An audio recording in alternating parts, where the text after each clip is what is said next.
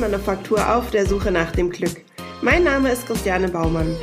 Ich unterstütze dich dabei, in deine Mitte zu kommen, um mehr Selbstliebe und Leichtigkeit in dein Leben zu bringen. Eben weg von der ewigen Selbstsabotage. Heute führe ich ein Interview mit Julia. Julia war zehn Jahre krebskrank und lebt jeden Tag so, als wäre es ihr letzter. Sie ist heute 21 Jahre alt und lebt mit ihrem Verlobten und ihrer Hündin in der Nähe von München. Sie wird uns erzählen, wie es ist, mit solch einer Krankheit zu leben und vor allem einen Weg zu finden, nicht in ein ganz tiefes Loch zu fallen und was für sie Glück und Zufriedenheit bedeutet. Wir sind doch schon sehr glücklich miteinander. Das heißt, er hat auch im Prinzip alles auch miterlebt bei dir, ne? Alles, ja. Mhm. Ja, weil die, der Anfangsphase, da dachten wir, dass der Krebs wieder zurückgegangen ist. Das heißt, ich hatte das gar nicht so benannt. Also ich habe gesagt, ja, ich hatte mal Krebs, es ist nicht sicher, ob er wieder da ist. Als Sie zusammengekommen äh, ja, genau. Das war 2014. Das war auch, als ich gerade meinen Abschluss gemacht habe und ich war mir einfach nicht sicher. Mhm. Da hatte ich einfach Sorge, dass ja keiner mich will, sozusagen. Mhm. Also ich hatte echt mit der Krebsgeschichte, ja, die hat ja schon 2011 angefangen. Und da hieß es Rheuma aber. Also ich konnte mein Handgelenk nicht mehr abknicken. Da war ich elf Jahre alt und ähm, ja, wir sind zum Kinderarzt und der meinte, ja, hm, schaut nach Rheuma aus. Und dann war ich auch irgendwann in einem Rheuma-Kinderklinikum. 2012, weil sich nichts verändert hatte, weder positiv noch schlechter, aber es war einfach irgendwie stagniert. Und ähm, dann war ich in diesem Rheuma-Kinderklinikum in Garmisch-Partenkirchen. Und nach zwei Wochen Therapie, also Wärme-Kälte-Therapie, Gymnastik, Physiotherapie und diesen ganzen, ähm, haben sie keine Verbesserung festgestellt und haben dann gemeint, ja, da sollten wir mal eine Biopsie machen, weil irgendwie ist das komisch. Und ähm, dann haben sie eine Biopsie eben gemacht und da kam eben raus, dass es ein Klarzellsarkom ist. Und das war 2012. Genau, da war ich 15 Jahre alt und ähm, bin da gerade in die achte Klasse gleich gegangen. Ja, genau. Und ähm, da, ja, ging dann halt erstmal die Welt unter. Also als Kind hatte ich schon immer das, die Sorge, dass ich Krebs bekomme. Das war ganz komisch. Also ich hatte höchste Angst, dass ich mal an Krebs sterbe auch. Also es war irgendwie Top-Thema bei mir, äh, wenn ich irgendwie nicht gut schlafen konnte oder sowas ich hatte es halt, es war zwar nie irgendwie Thema bei uns wirklich in der Familie, weil nie war jemand krebskrank, aber irgendwie hatte ich das irgendwo aufgeschnappt und es hat mich sehr bewegt. Und ähm, irgendwie hatte ich eben ein Bauchgefühl, dass ich halt auch, ähm, ich habe immer zu meiner Mama gesagt, Mama, ich glaube, ich habe Krebs. Ne?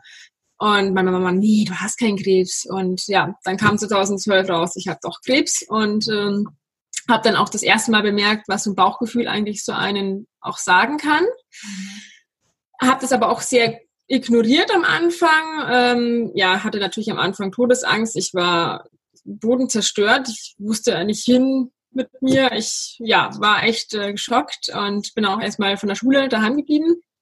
Ähm, eineinhalb, äh, nee, ein Dreivierteljahr war ich daheim. Davon hatte ich ein halbes Jahr auch ähm, Unterricht daheim von meinen Lehrern, also Deutsch, Mathe und Englisch. Okay. Das war wieder eine ganz nett. Ja, die haben, die Schule hat mir das zur Verfügung gestellt. Die sind dann halt ab und an mal in der Woche gekommen und haben mit mir halt ein bisschen Unterricht gemacht, dass ich halt auf dem Stand ungefähr bleibe. Mhm. Ja, und wir haben dann viel angefangen. Wir sind in ganz Deutschland rumgereist. Ähm, weil das Glatzeiserkum was sehr, sehr ja, schwierig ist, aber auch was sehr, sehr Unbekanntes ist. Also man weiß nicht wirklich. Magst du vielleicht kurz erzählen, was es genau ist? Bei mir ja, das ist ähm, ein Krebs im Bindegewebe. Und zwar ähm, kommt er in den Extremitäten vor, also in den Händen, Armen, Füßen und ab und an auch mal am Hals. Mhm. Und es kriegen überwiegend ähm, Kinder, Jugendliche und junge Erwachsene.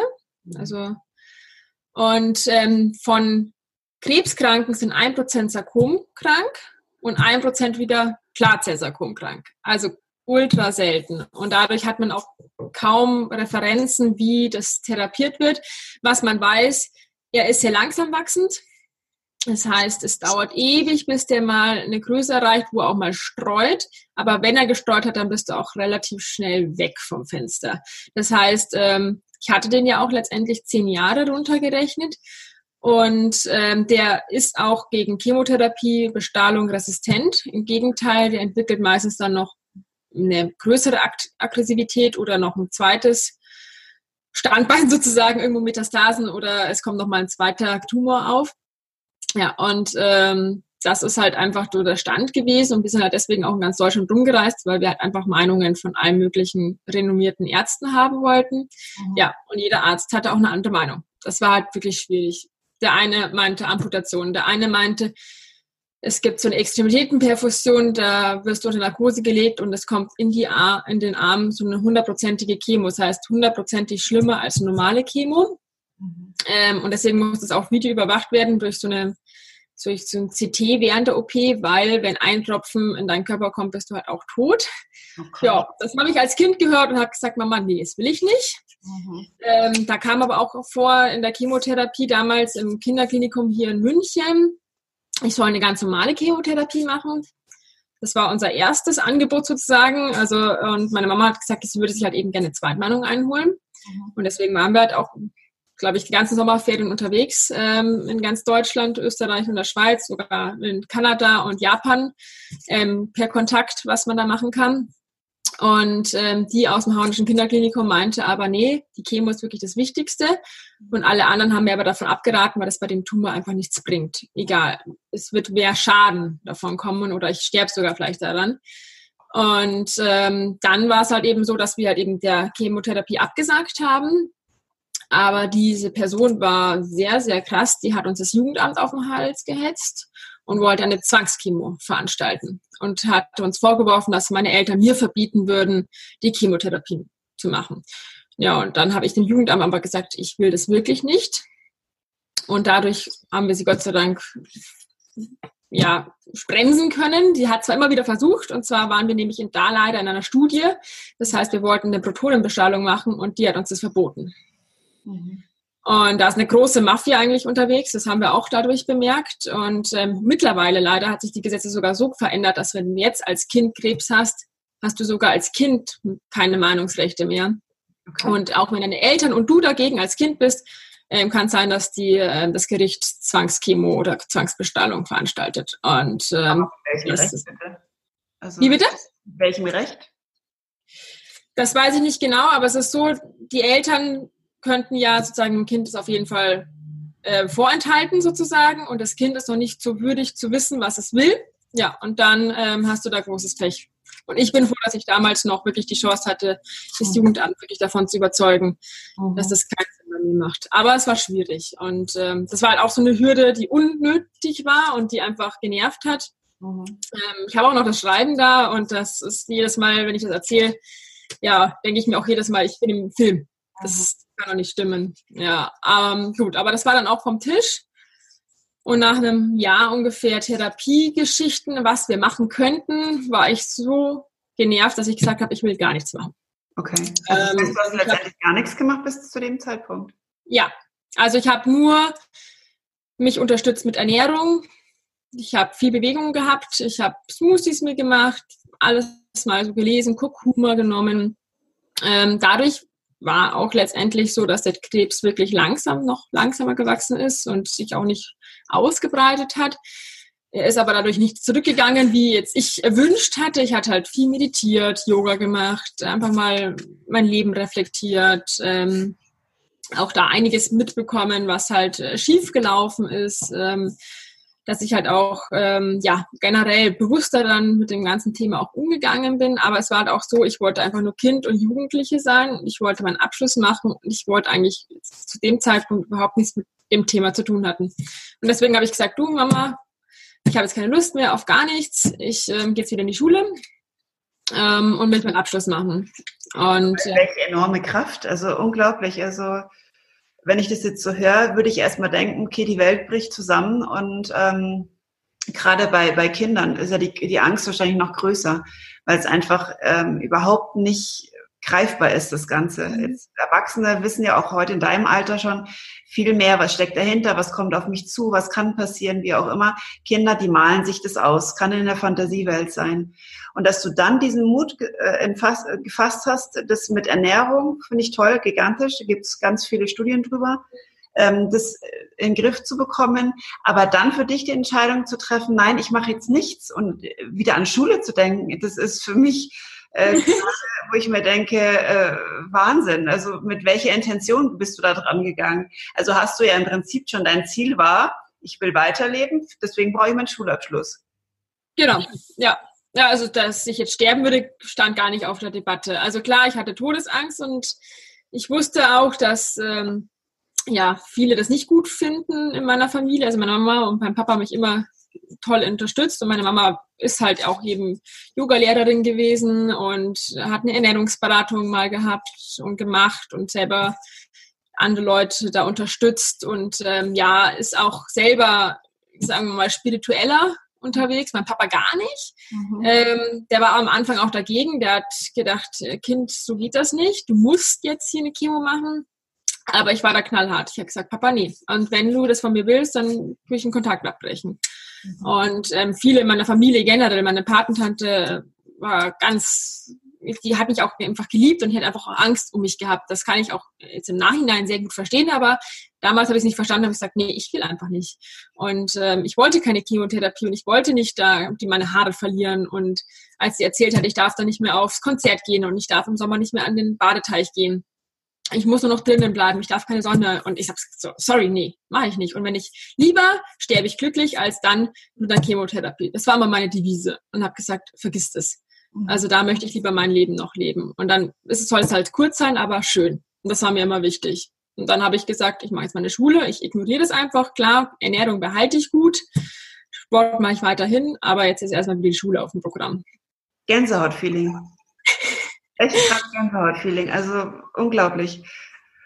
Ja, doch. Das, das, war mir ganz wichtig. Und dann habe ich halt weitergemacht. Ich habe mir dann eben, bin wieder in die Schule und ähm, ich habe auch zwar allen meinen Mitschülern gesagt, was los ist, aber ich habe gesagt, es ist halt so mal so und äh, wir leben jetzt einfach mal weiter. Und ungefähr ein Jahr später habe ich eben meinen Freund kennengelernt. Mm, dann habe ich eben einen Abschluss gemacht, ähm, den Erfolg in der Realschule gehabt und ähm, dann war erstmal die Frage, wie geht's weiter? Und ähm, ich habe mir dann überlegt, ich will auf die Kunstforst gehen und habe zu dem Zeitpunkt auch gerade meinen Führerschein gemacht. Ähm, das Problem war nur, leider kamen jetzt Krebsschmerzen. Ich hatte davor noch nie Schmerzen an der Hand. Man hat es jetzt auch noch nicht gesehen, richtig, ich konnte nur mein Handgelenk nicht abknicken.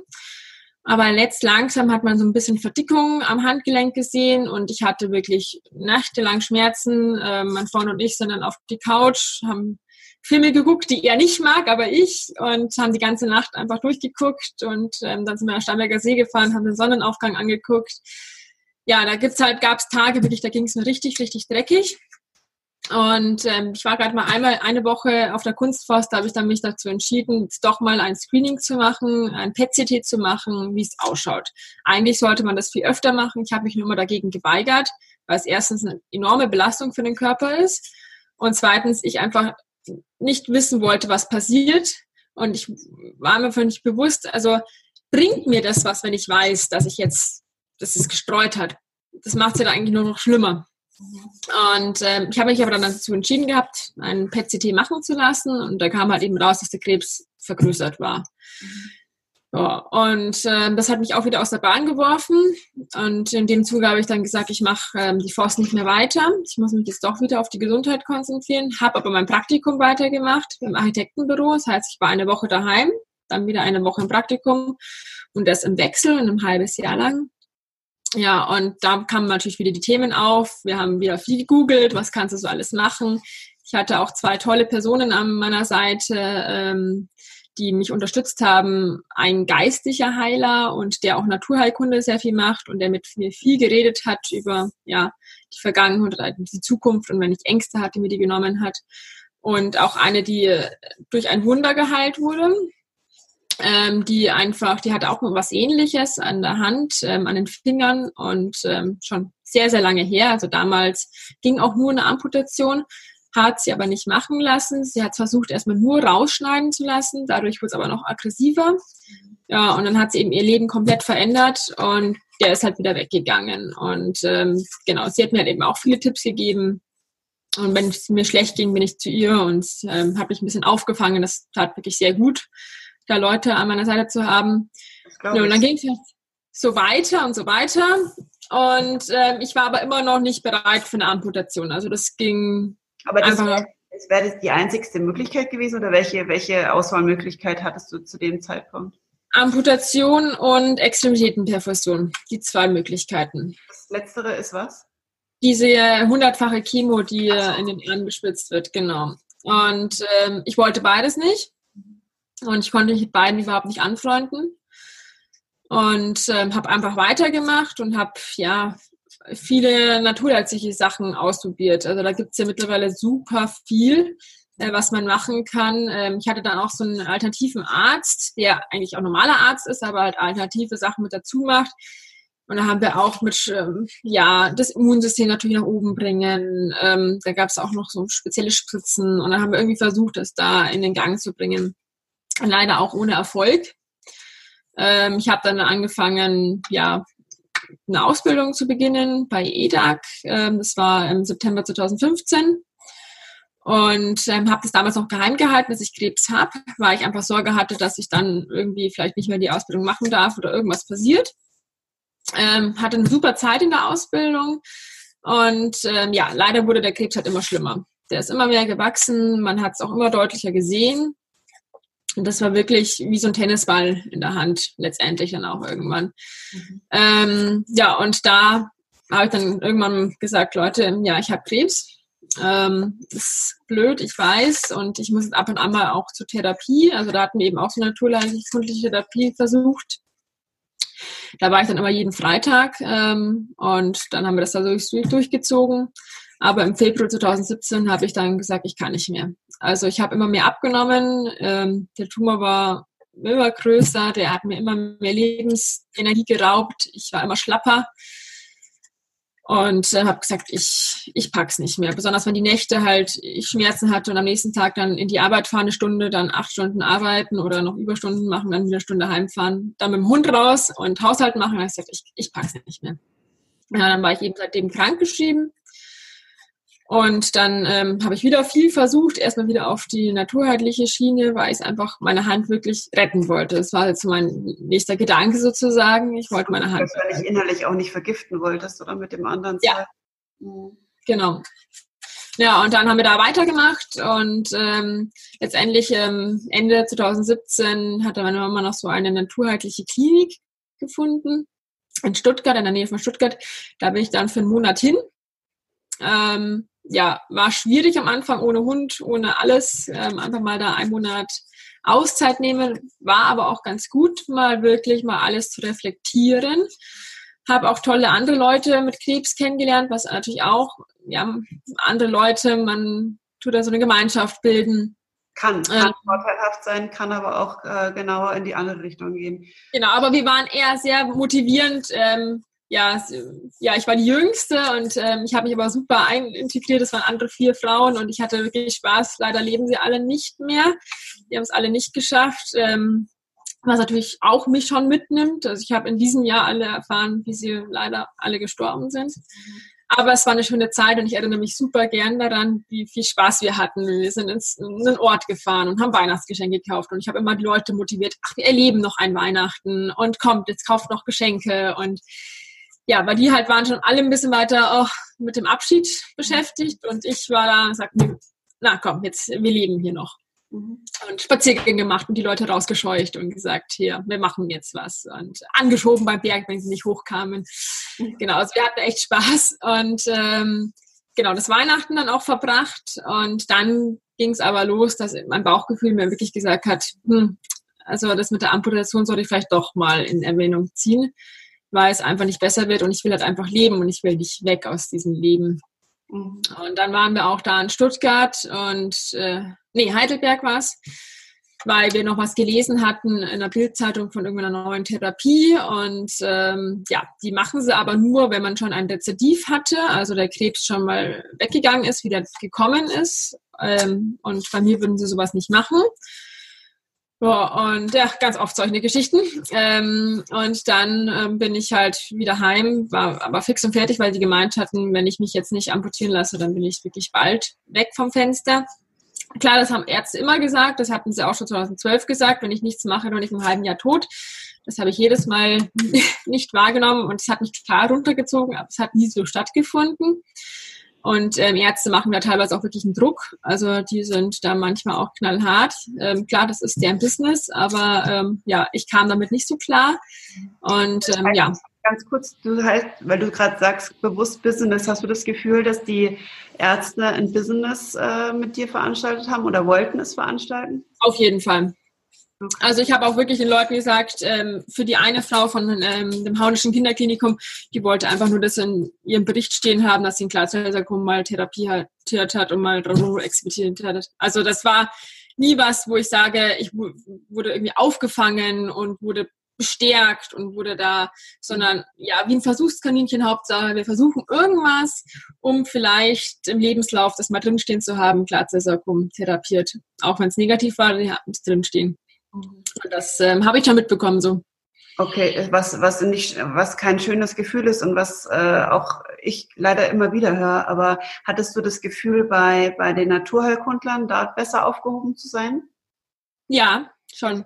Also es gibt zwar auch schwarze Schafe, da haben wir auch mal zwei kennengelernt, aber die zwei, die mich bestärkt haben, die sind einfach total tolle Menschen, die auch mich bestärkt haben, wo ich gesagt habe, ich will jetzt eine Amputation machen. Die haben alles gesagt, du musst dann am besten noch die Kügelchen nehmen und ich rufe dich davor an, um dich runterzubringen und äh, wann wirst du denn operiert? Ich denke an der Zeit an dich und sind eine Kerze an und du fühlst dich wirklich aufgehoben und auch danach gut aufgehoben, wenn da noch was gekommen ist. Ähm, das war echt toll. Wertgeschätzt wahrscheinlich auch, oder? Ja.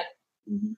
Total. Das ist also. auch in der Zeit total wichtig. Du hast es jetzt ganz, ganz oft auch betont und angesprochen, dass ähm, gerade, ich sag mal, die Kraft der Gedanken und der, der Worte auch eine ganz große Rolle spielen. Du hast eigentlich nie daran geglaubt, dass du bald weg bist. Und ich glaube, das hat dich heute dazu gebracht, dass du heute vor mir sitzt. Und äh, nicht nur vor mir sitzt, sondern ich habe dich kennengelernt als eben Hundetrainerin, das du heute machst. Und du eine so unglaubliche Kraft und Freude ausstrahlst, dass äh, das ist unfassbar. Und da kannte ich deine Geschichte noch gar nicht. Und wenn ich das jetzt so höre, ich finde es ganz toll, wie du damit umgehst und, und was du dir aufgebaut hast, wie du an dich glaubst, wie du, ja, wie du lebst. Ich, unglaublich. Und auch diese Worte, wie du gerade gesagt hast, von den Naturerkundern, das sind genau diese kleinen Worte, die es ausmachen. Eben dieses an das Positive zu denken, ähm, sich nicht in diese Negativschleife reinlaufen zu lassen oder reinschieben zu lassen, vielmehr. Und äh, da ein Stück weit mehr in diese Menschheit ranzutragen, die hier draußen alle vielleicht zuhören jetzt gerade, dass sie einfach mehr darauf achten, wie sie ihre Worte wählen, wie sie ihre Gedanken, ähm, sich wirklich, welche Gedanken sie sich machen. Weil das ist genau die Ausrichtung, die positive, die wir in dem Moment brauchen. Mhm. Ja, auf jeden Fall. Besonders wenn man so ein Schicksal hat, finde ich. Also, weil viele dann immer, oh Gott, oh Gott, jetzt musst du was machen und Leute unter Druck setzen. Aber die müssen erstmal atmen und erstmal runterkommen und erstmal selber ihre Gedanken sortieren und nicht gleich überschüttet werden, zum Beispiel auch, besonders von den Ärzten mhm. und unter Druck gesetzt werden. Und ich finde es auch wirklich, diese positiven Worte, einfach, ich habe auch etliche Kalender, wo halt irgendwie nette Worte draufstehen, ist einfach wichtig. Aber auch so ein Kalender mit Eulenglückseligkeiten, wo du einfach dann wirklich jeden Tag ja, einen netten Spruch hast und aber auch ein ganz netter Spruch, sogar da waren die Eule mit einem kaputten Flügel. Dann habe ich gesagt, ich bin die Eule. Ne? Mit dem kaputten Flügel. Aber die hat trotzdem Spaß im Leben. Mhm. Und äh, man muss das da einfach, ja, es bringt ja nichts, sich da auch runterziehen zu lassen. Aber das heißt, du siehst auch, du kannst heute ganz andere Sachen wahrscheinlich wertschätzen als früher, wo du noch ganz gesund warst, oder? Ja, auf jeden Fall. Also ähm, allein schon die Zeit zu verbringen ohne Schmerzen, das ist schon mal ein ganz, ganz großer Punkt zu sagen, ich habe keine Schmerzen. Ich kann einfach auch das machen, was ich will. Äh, weil das war halt früher wirklich so ein Punkt, ja, ich hatte Schmerzen, ich bin nicht mehr weggegangen. Ich habe gesagt, ja, Alkohol tut mir nicht gut. Da hatte ich immer extreme Schmerzen.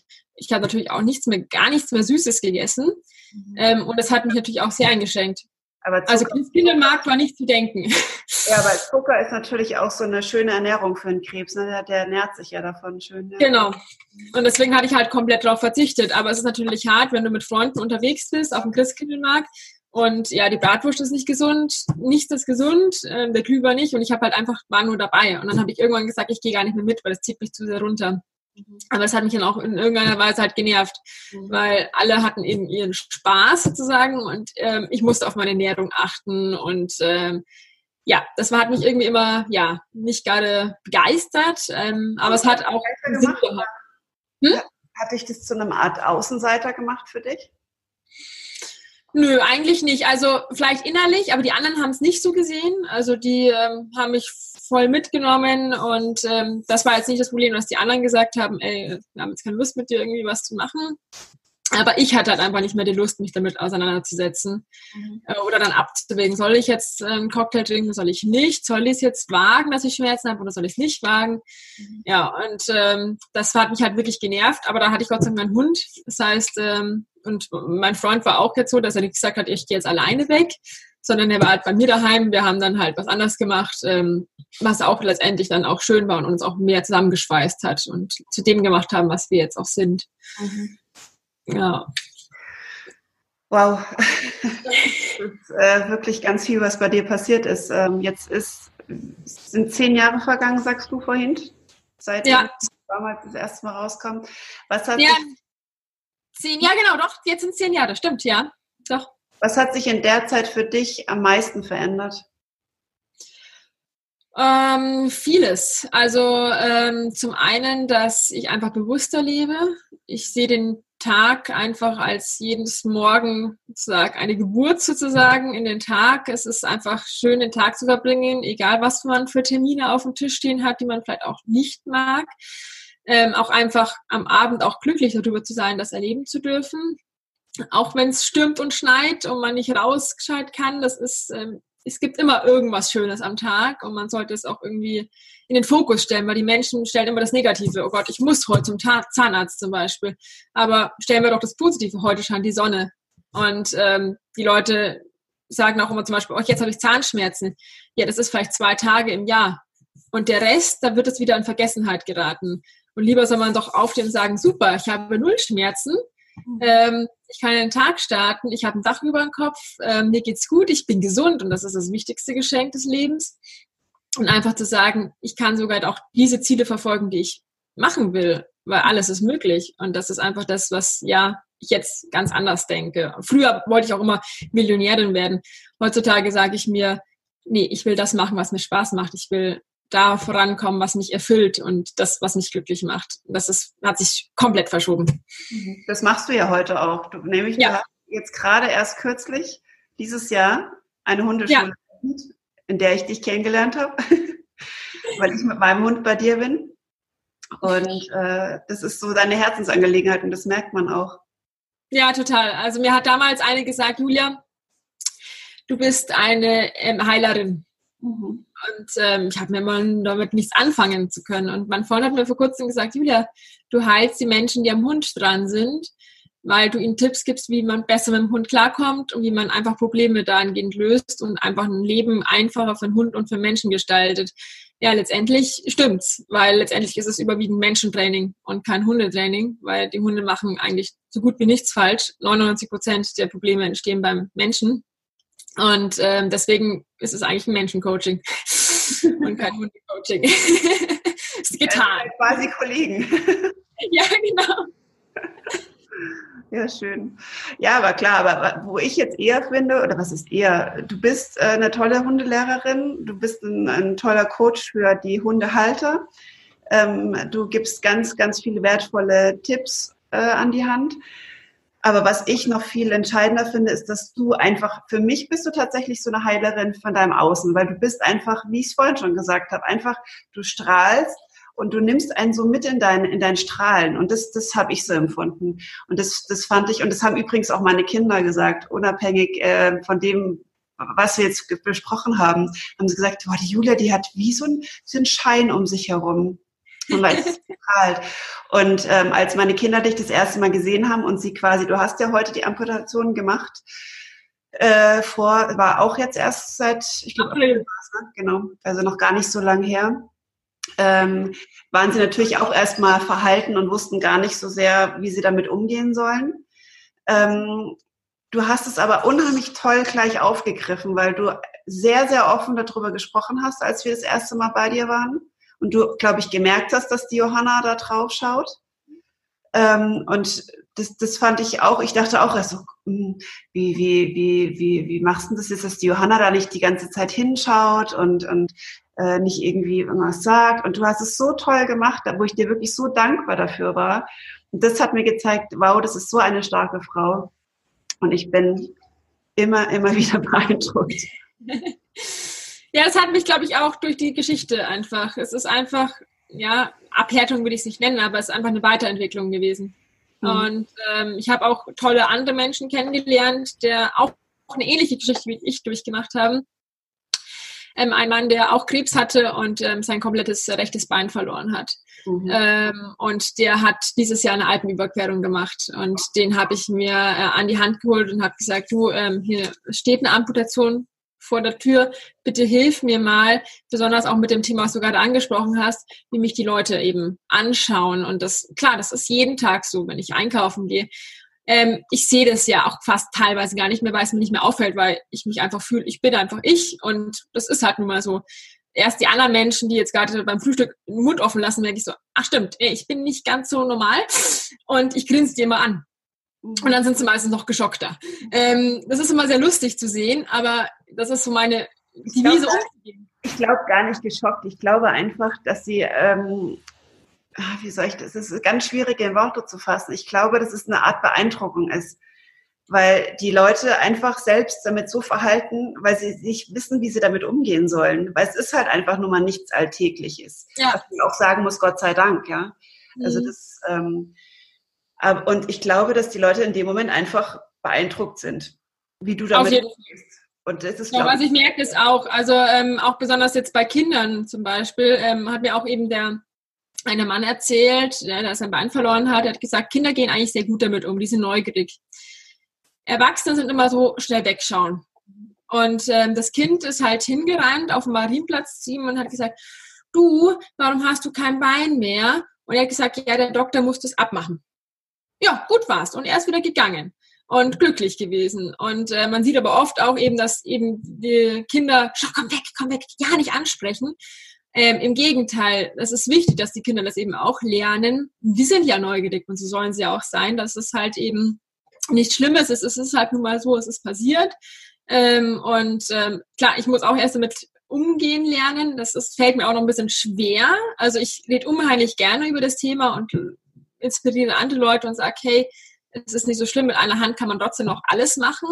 Ähm, aber das Thema, wenn die Leute dich anschauen, ist teilweise schon erstmal ein bisschen so, hm, muss jetzt nicht unbedingt. Ähm, ich bin einfach ein normaler Mensch. Ähm, aber ich glaube, ich glaube, mit der Zeit wird es auch mal besser, ähm, dass man da einfach ja, besser mit klarkommt. In der ja. Hundeschule fällt mir zum Beispiel gar nicht auf.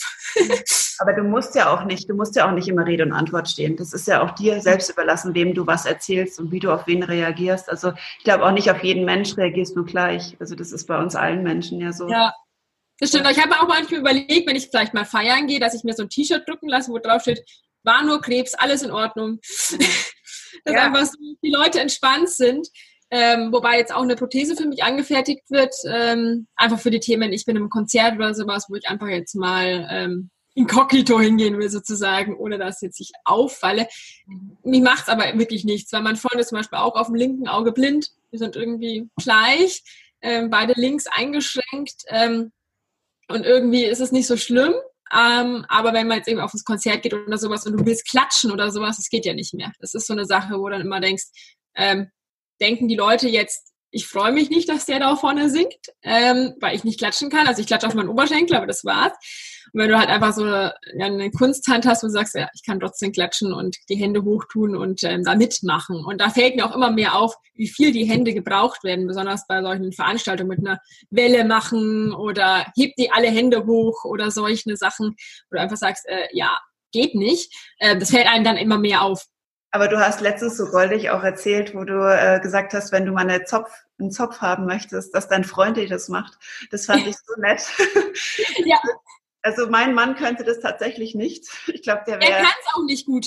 Also es schaut auch sehr wild aus. Das sind da solche schönen Strähnchen raus und ähm, es läuft immer besser, wir werden besser. Ähm, ich muss aber noch sehr viel helfen und flechten würde ja gar nicht gehen. Also wenn nur ein einfacher Zopf und ich bin schon die ganze Zeit am Suchen an einem Zopf, Bindekurs für Männer, dass er da mal teilnehmen kann. Also wer sich hier auskennt, bitte melden, oder? Ja. Es gibt auch so viele YouTube-Videos, die soll er sich einfach mal reinziehen. Ja, das stimmt. Aber er war auch sehr engagiert. Also als die Amputation war, hat er gesagt, also wir googeln jetzt mal YouTube-Video Schuhe binden. Mhm. Oh ja. Video geschickt. Kann man auch. Es dauert länger, ja. Und Bergschuhe binden sollte man vielleicht nicht, weil die Schleife ist nicht unbedingt bombenfest. Mhm. Aber für normales Hausgebrauch ist es wunderbar. Ich werde auch immer schneller. Am Anfang ist auch nervig. Ich greife dann oft auf ihn zurück, weil er da ist. Schatz, könntest du mir bitte mal die Schuhe binden? Und da ist mir auch ein ganz lustiger Vorfall passiert. Da war ich wandern mit meiner Mama. Wir waren am Tisch gesessen auf der Hütte und ich hatte die Schuhe ausgezogen gehabt weil man halt einfach die Füße ein bisschen ausgeruht hat. Und dann habe ich gesagt, Mama, könntest du bitte wieder die Schuhe binden? Und da meinte der Mann, du bist doch jetzt alt genug, du kannst es von selber, oder? Und dann habe ich halt einfach mal gesagt, ey, nö. Und er so, oh, oh, Entschuldigung, oh Gott, ich so, alles gut. Aber nee, ich kann es einfach nicht so gut. Und damals hatte ich noch einen Verband, also ich konnte es auch wirklich gar nicht. Und dann so, okay, sorry, das wusste ich jetzt wirklich gar nicht. So, alles gut. Beim nächsten Mal weiß ich, dass ich nicht so voreilig irgendwas sagen soll. Ich so, alles gut.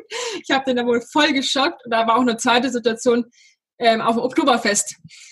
Da saßen wir am Tisch und dann hat, kam ein Kerl zu uns und meinte, er kann hier mal einen Zaubertrick zeigen. Den Arm so hin tun und die ganze Hand einmal drum.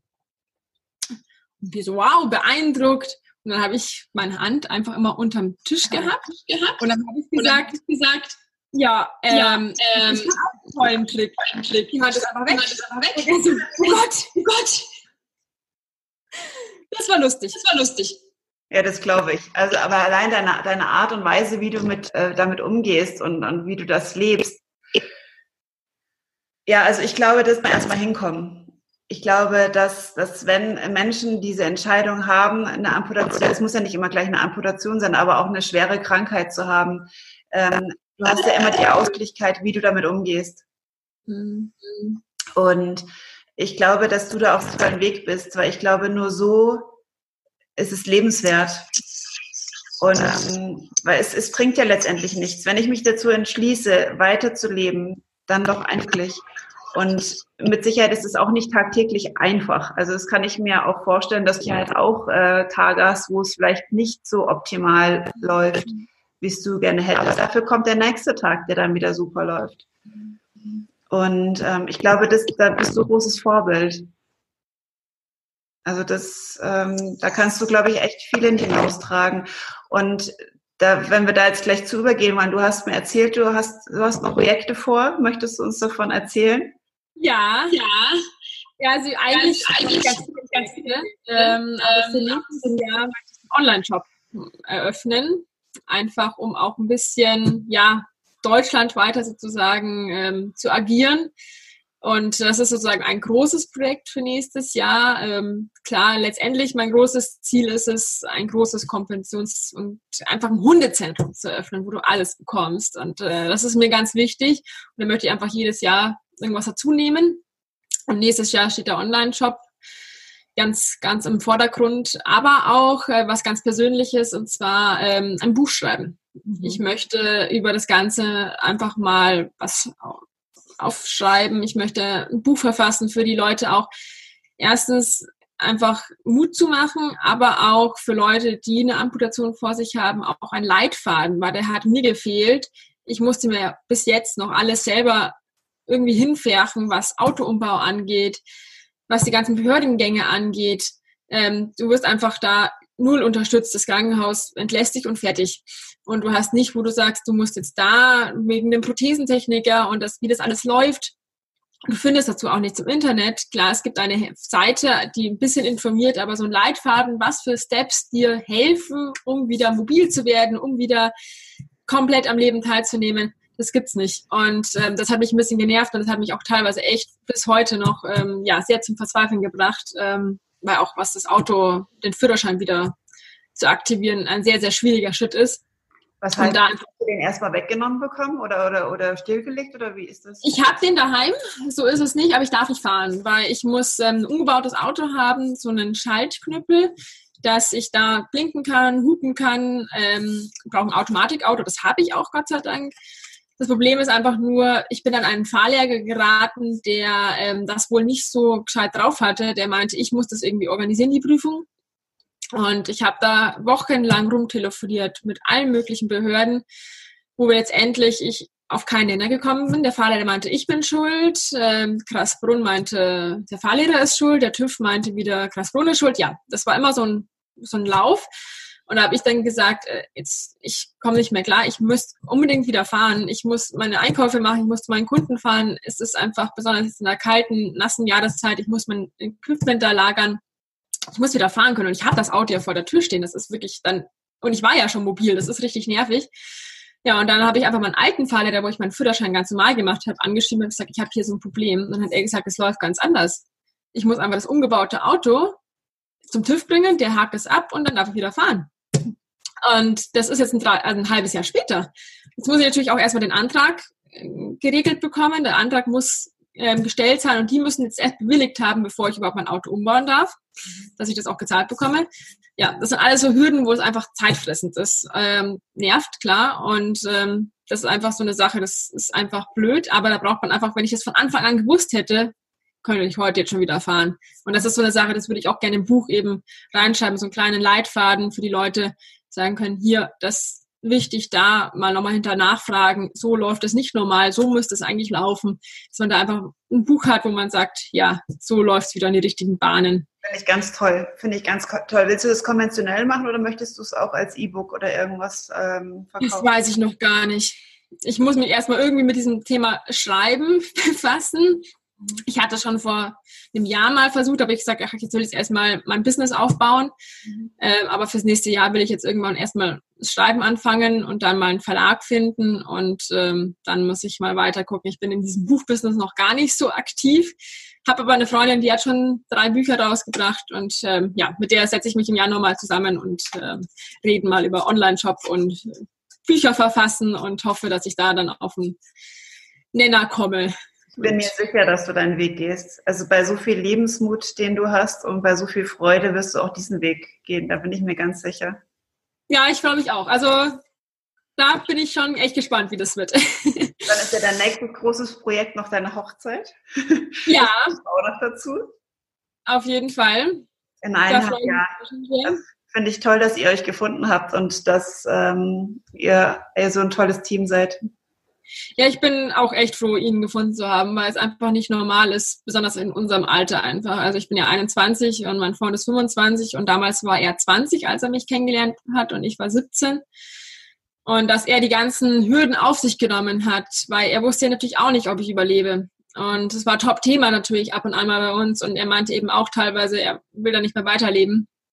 Ähm, und das hat mich natürlich auch geschockt und ich habe aber auch immer spaßhalber gesagt, na, doch, du lebst dann weiter und ich suche dann vom Himmel aus eine Freundin für dich. Ähm, und die stellst du mir dann am Grab bitte vor. also ich bin mit dem Thema mal sehr offen umgegangen und habe dann auch immer gesagt, ja, äh, wir finden da einen Weg und ich habe da auch mal ja, höchsten Respekt, dass er das alles mitgemacht hat. Und äh, Themen für dieses Alter, also das ist schon, äh, das haben manche Ältere nicht diese Themen. Ja, und er hat es toll gemacht. Also er hat mich immer unterstützt und ähm, er hätte auch sagen können, ich habe auch oft gefragt, willst du denn überhaupt noch bei mir bleiben?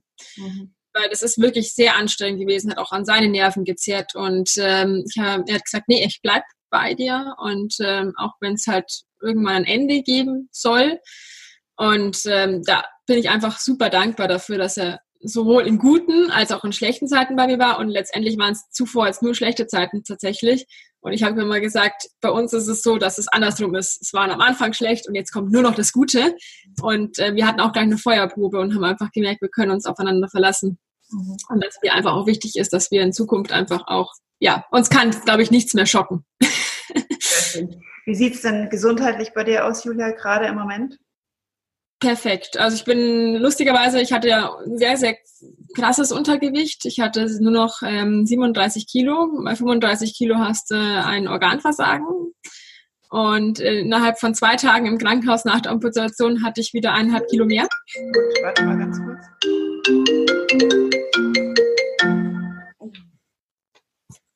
Jetzt. Entschuldigung. Alles gut. Aber irgendwie kriege ich es jetzt nicht mehr groß.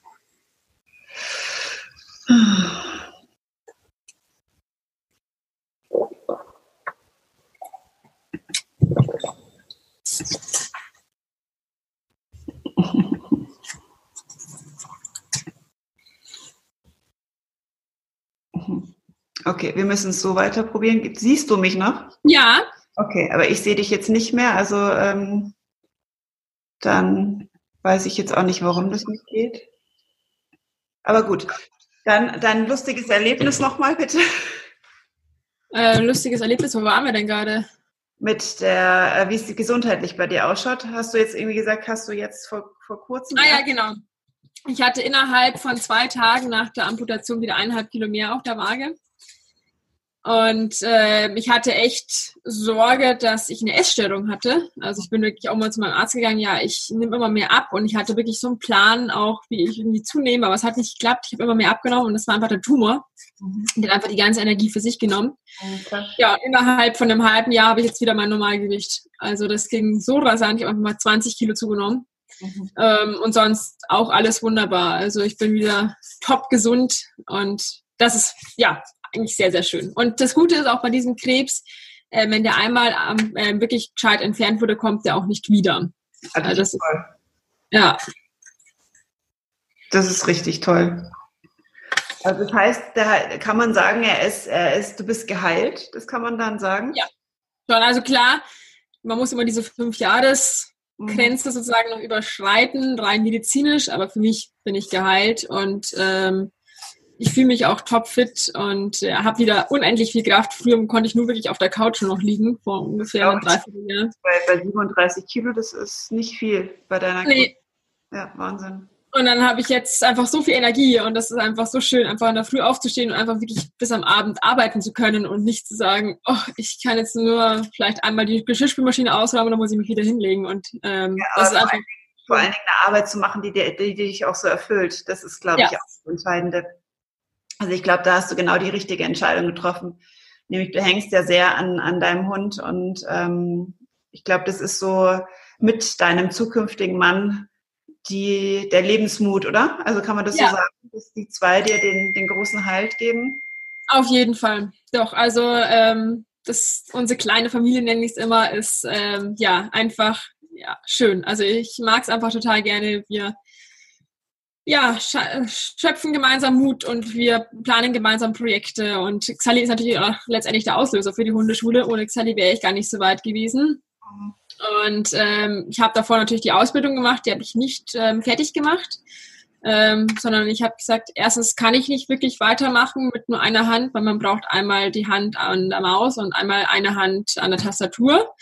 Ähm, mein Arbeitgeber war zwar zu lieb und hat gesagt, du kannst trotzdem die Ausbildung fertig machen, aber für mich war es der Schritt, jetzt ist ein neuer Lebensweg und jetzt fasse ich allen Mut zusammen und mache mich selbstständig.